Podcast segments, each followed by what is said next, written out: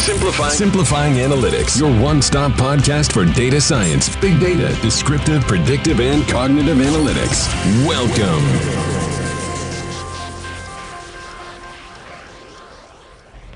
Hola a todos, muy buenas tardes, muy buenos días, muy buenas noches, según la latitud en donde estén. Un gusto saludarles. Mi nombre es Miguel Molina Coscuyuela.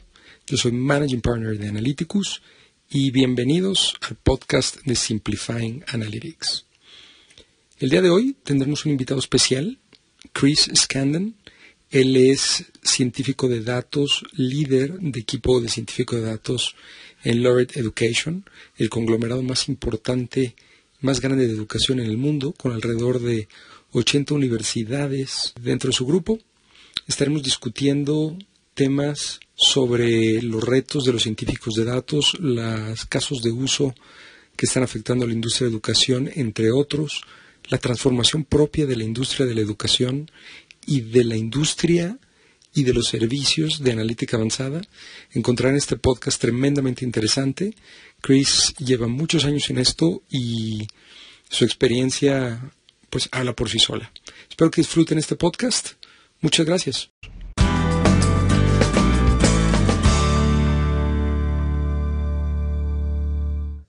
How? Very excited to have you here with um, today our podcast. Thank you for being here. Thank you, Miguel, for having me on. It really is a pleasure to be able to speak to you.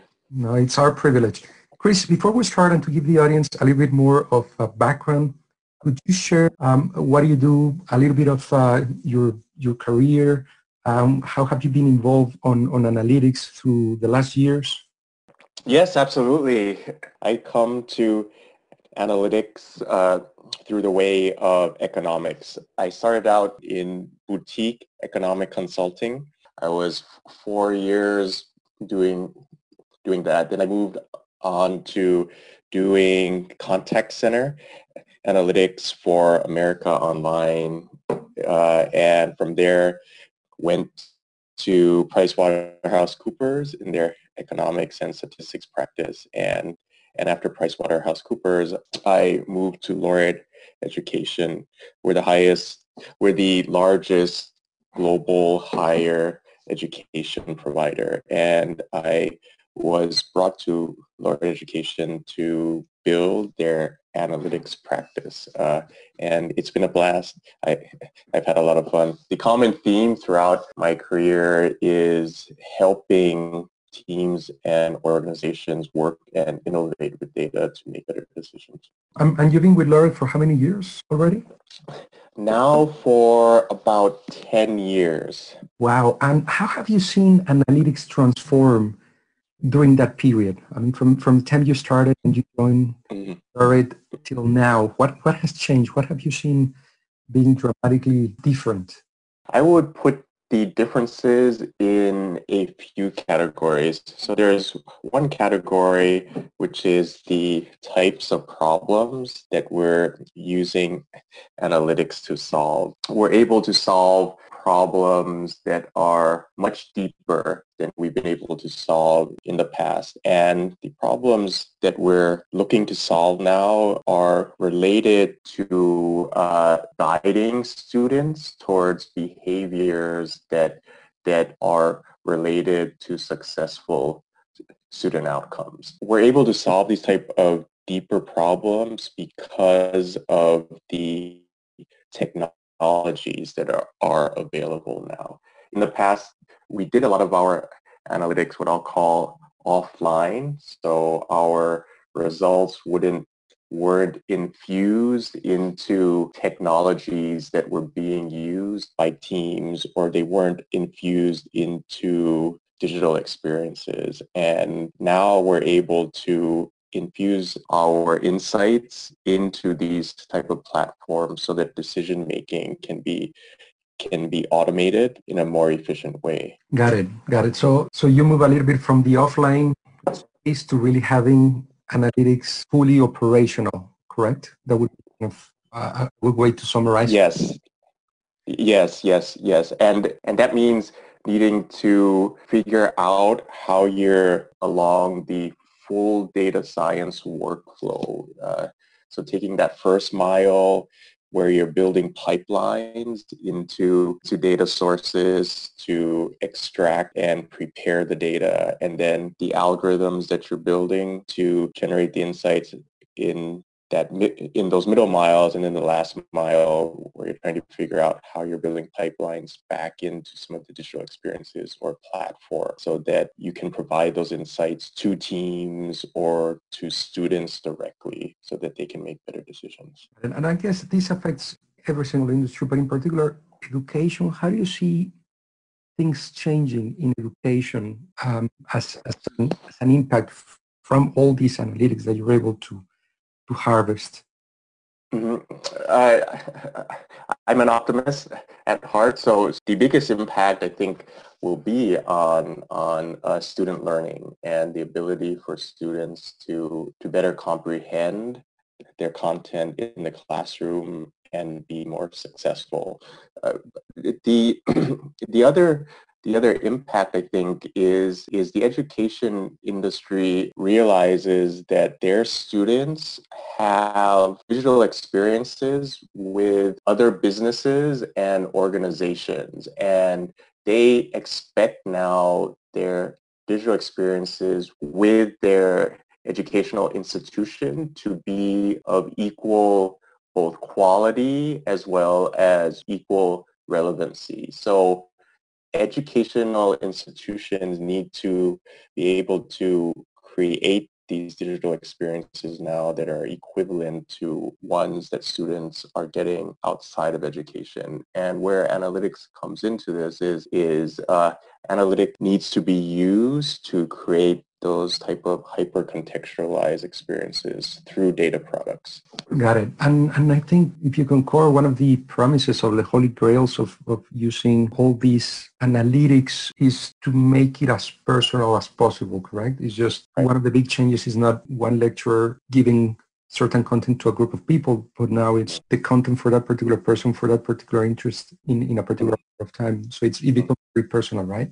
Yes, yes, yes. And the personalization, you can take inspiration from from from personalization that's done to make, say, an e-commerce experience as relevant as possible.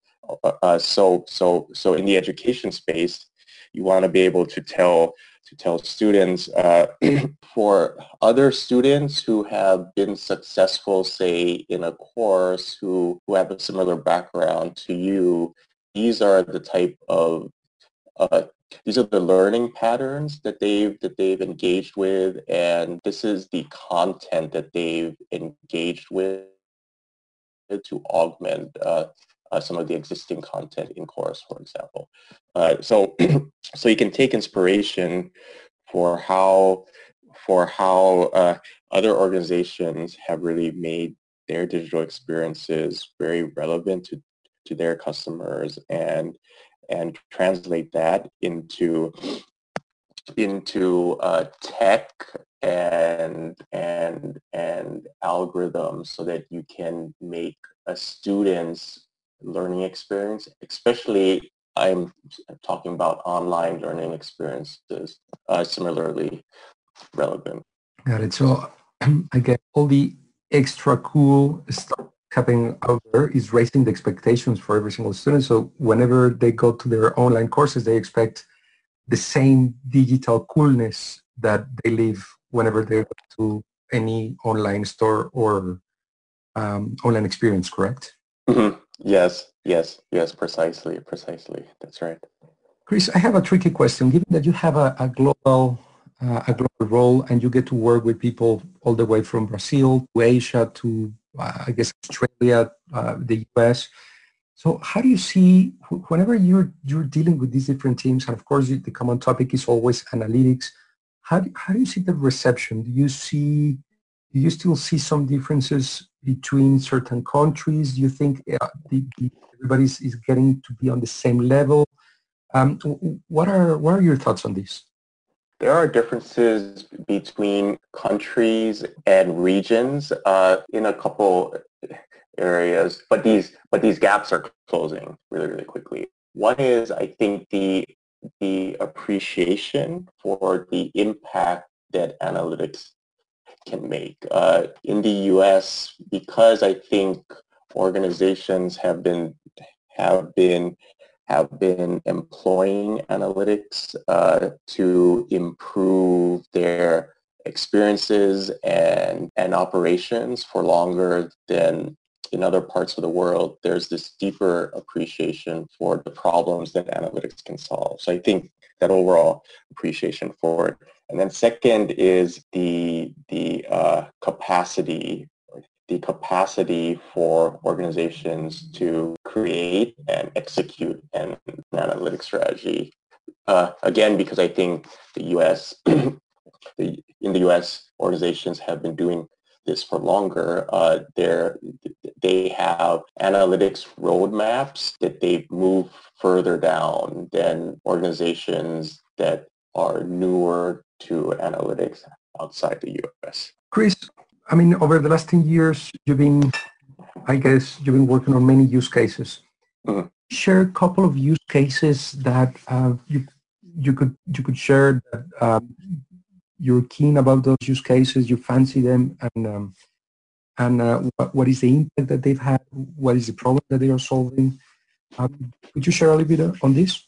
Mm-hmm, sure, sure. Uh, I'll share share one one class of use cases in the education industry that's not that's not that's not necessarily novel to to to the organization that I work for, but we have been doing it for a long, long time. And that is uh, how to improve our student outcomes by anticipating what we think uh, a student's behavior is going to be and then intervening, intervening with the student to help them, to help them change their behaviors. Uh, where we've been using machine learning to identify risk segments of students of students based on their uh, engagement within within a classroom, based on their academic history,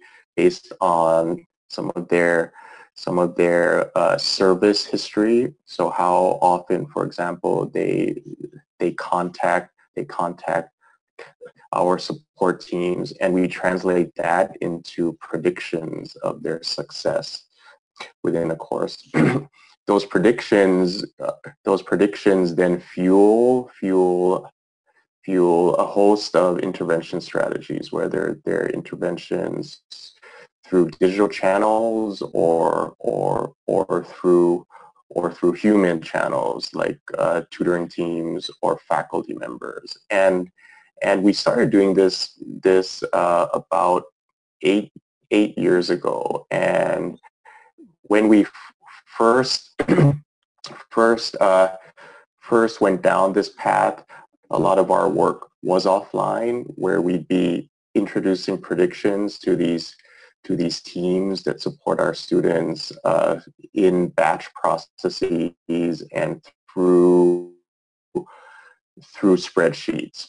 We've evolved so that these predictions are now served into our our business platforms in an automated way and then the predictions fuel fuel rules rules on outreach so what students should we be talking to or sending digital communications to and what actions are we asking students to take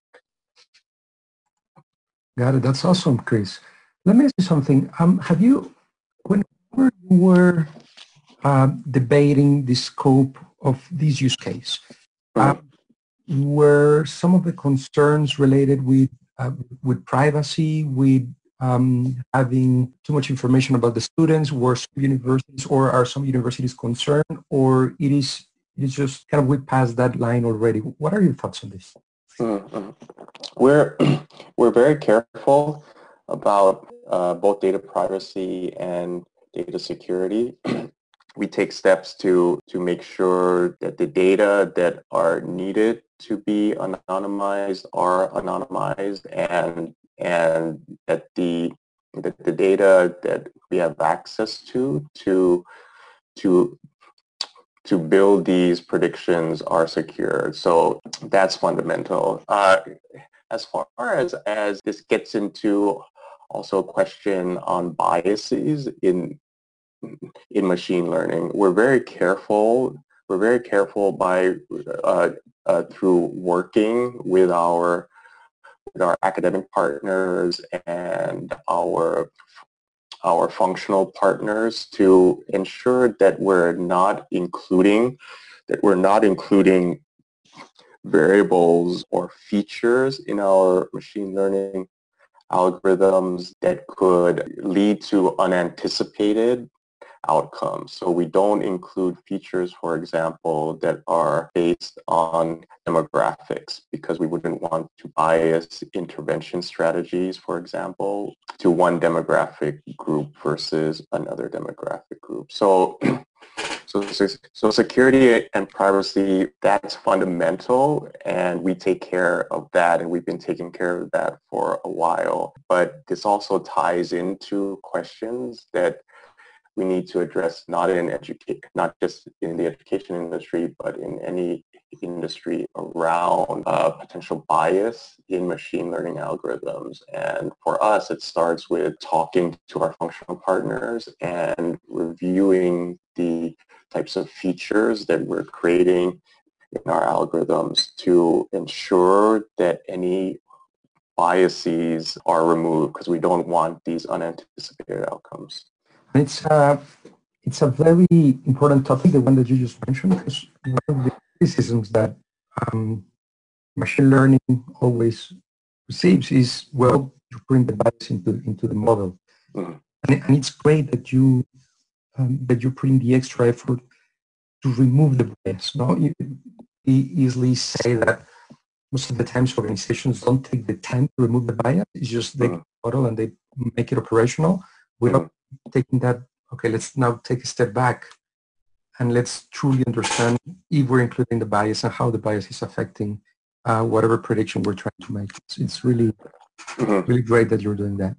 Mm-hmm. Yes, absolutely, absolutely. They're they're really, uh, uh, uh, uh I think, I think, uh, enlightening examples outside the education industry where algorithms have created uh, unanticipated biases. I like sending sending sending these examples to my team because it is something that us as analytics practitioners need to need to become become really vigilant about because there's so much power in the predictions that we do, but at the same time, there, we have the responsibility to make sure that the predictions are not causing causing detrimental outcomes to certain segments of, say, students or customers. Yeah, I agree with you. we want to avoid the self-fulfilling prophecy, right? Yeah, yeah. Yeah, no, no, no. That's, that's great. Chris, where do you see the bottleneck today in terms of advanced analytics? Is it, is it the technology? Is it the people, the skills? Is it the organization that is going to um, make the models operational? Where, where do you see the complexity today, the bottleneck? I think it's well known that everyone that everyone has that it is a challenge to both hire and and retain top talent. So skills is one area that's going to slow down, I think, the acceleration of where a lot of organizations want, the acceleration that a lot of organizations want to make in, in using analytics. I think another area that's related to skills is is a change in mindset of data science practitioners or teams to a mindset where there's so much available tech to build algorithms or use existing algorithms. And the value of our data science teams now it's identifying and understanding business problems uh, figuring out the data that are available to address those problems and then then building pipelines in into the data.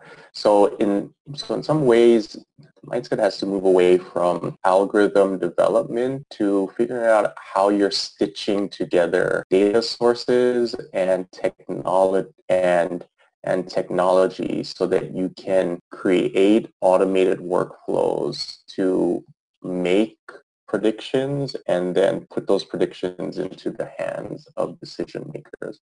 So I think that's that's another place where the data science teams need to start to move into.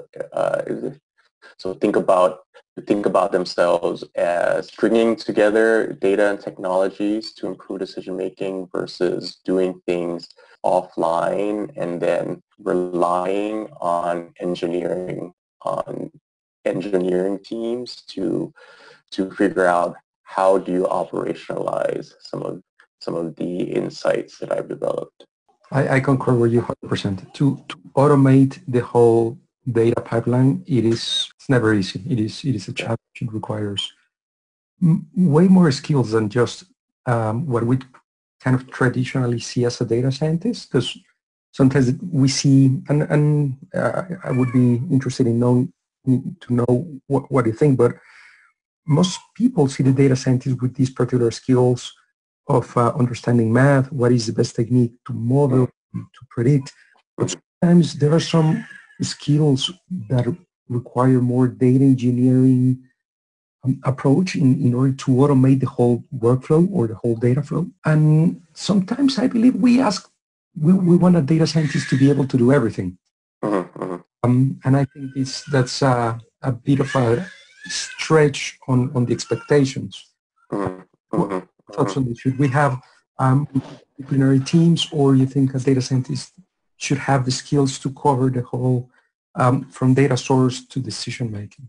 I uh, have seen have seen success in a couple of approaches. So one approach is is as I say, Miguel, is to have is to have blended teams where where you have teams of algorithm developers uh, blended with data engineers and also also blended with with product management product management capabilities. So product management helps you to understand the customer problem. Uh, that helps to set set the specifications for the data product that you're building, and then and then the data engineers figure out uh, how to build the pipelines, both to take care of the first and last mile of the problem. Uh, so pipelines from your sources and then pipelines back into your digital experiences or transactional platforms. And then your data scientists are building the algorithms.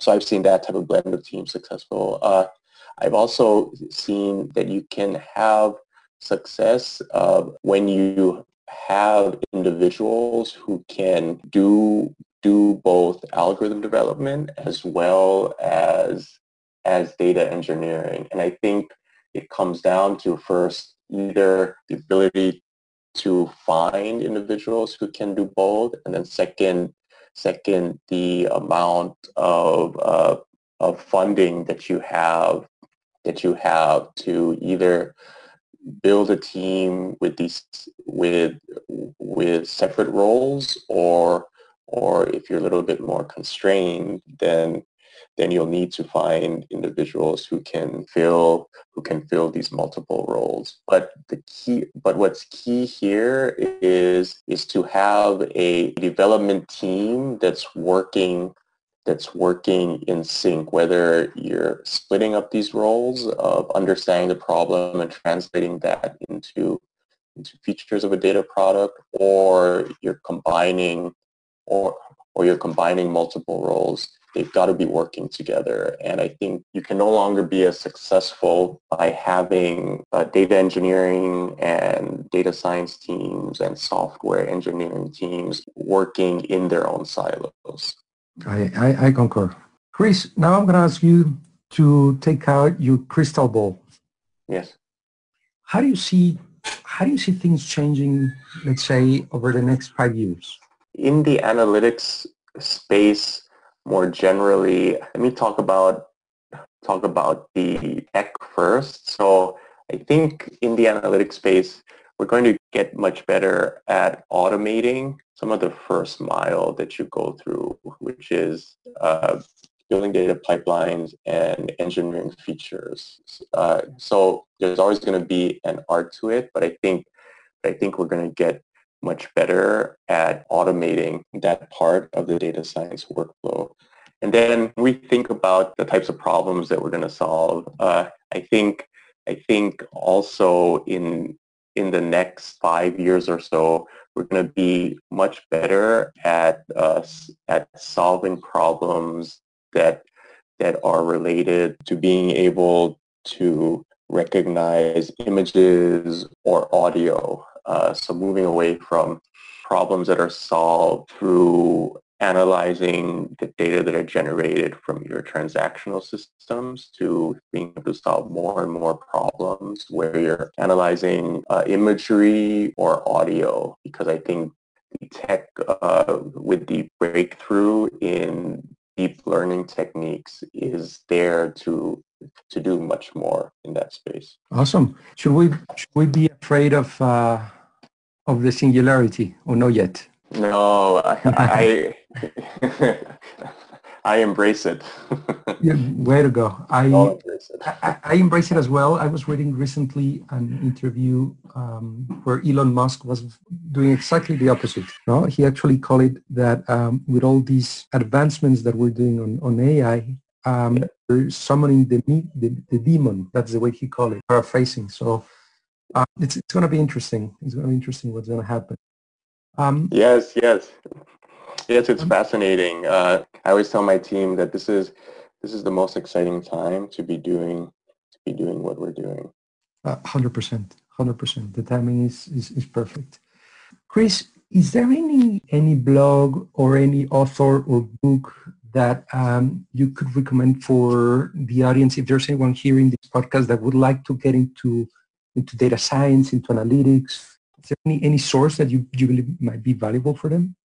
My favorite ones are, there's a podcast called uh, This Week in Machine Learning, TWIML, that's one I like. There's another one called, called, called Software Engineering Daily. I like that one as well. And then, and then for more general technology uh, podcast, I like Recode Decode and Y Combinator's podcast. And then then there's a product, I think the podcast is called Product Management. Uh, that's one on on product management. One second, I'll take a look. so those are those are the ones that I uh, listened to. And then I got done about a month ago with a book called AI Superpower, AI Superpowers, which was which was a fascinating a fascinating survey of, of the AI landscape by a gentleman who was head of Microsoft research in China and then head of Google China, and he now has his own his own uh, VC fund, and it was a fantastic, fantastic uh, book on where I, AI has come, where it's going, but also how to how to think about some of the ways to address the, uh, address societal problems that are going that could that could arise because of disruptions to to the workforce because of AI. Perfect. So um, I haven't read that book, so now I know what I'm going to ask Santa Claus for uh, for my holiday reading.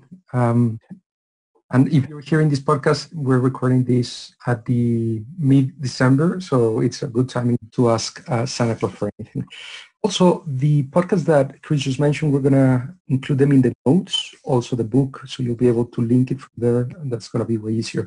You just missed one podcast, Chris, simplifying data from Analyticus. Yes, yes, that is that is at the top of my list. Chris, um, final question. If there is anyone that would like to get in touch with you, um, do, do, you have a Twitter account where they can follow you? Do you have a, a LinkedIn account? What, what would be uh, what's funny is I try to keep my my internet footprint light. So the only social media account is LinkedIn. So find me on so find me on LinkedIn, look for Chris Scanlon and connect with me or message message me on LinkedIn and I'd love to chat with you. Awesome. Chris, um, anything else you'd like to add? I think it's it's been a very good conversation. I appreciate it. I want to have you as a guest again in uh, 2019, if that's okay with you. Um, many things are changing in, in the space where we where we work, so there's always tons of things to discuss. Um, anything you'd like to add? Thank you, thank you, Miguel, for for inviting me and for your for your insightful questions. You're you're a great podcast ho- host, and and you're doing uh, a fantastic thing for the data science community, and in particular for our data science community in Latin America. It's important that we build more data scientists in the world, and and I know that your podcast has a has a strong a strong reach in, in Latin America. So thank you uh, on behalf of, of the data science community globally for what you do. No, thank you, Chris. That's very kind of you to say. Uh, Chris, happy holidays. Enjoy the season. And um, thank you again. I'm sure we'll talk very soon. Thank you very much, Miguel. Thank you. Bye. Thank you. Muchas gracias por habernos acompañado una vez más.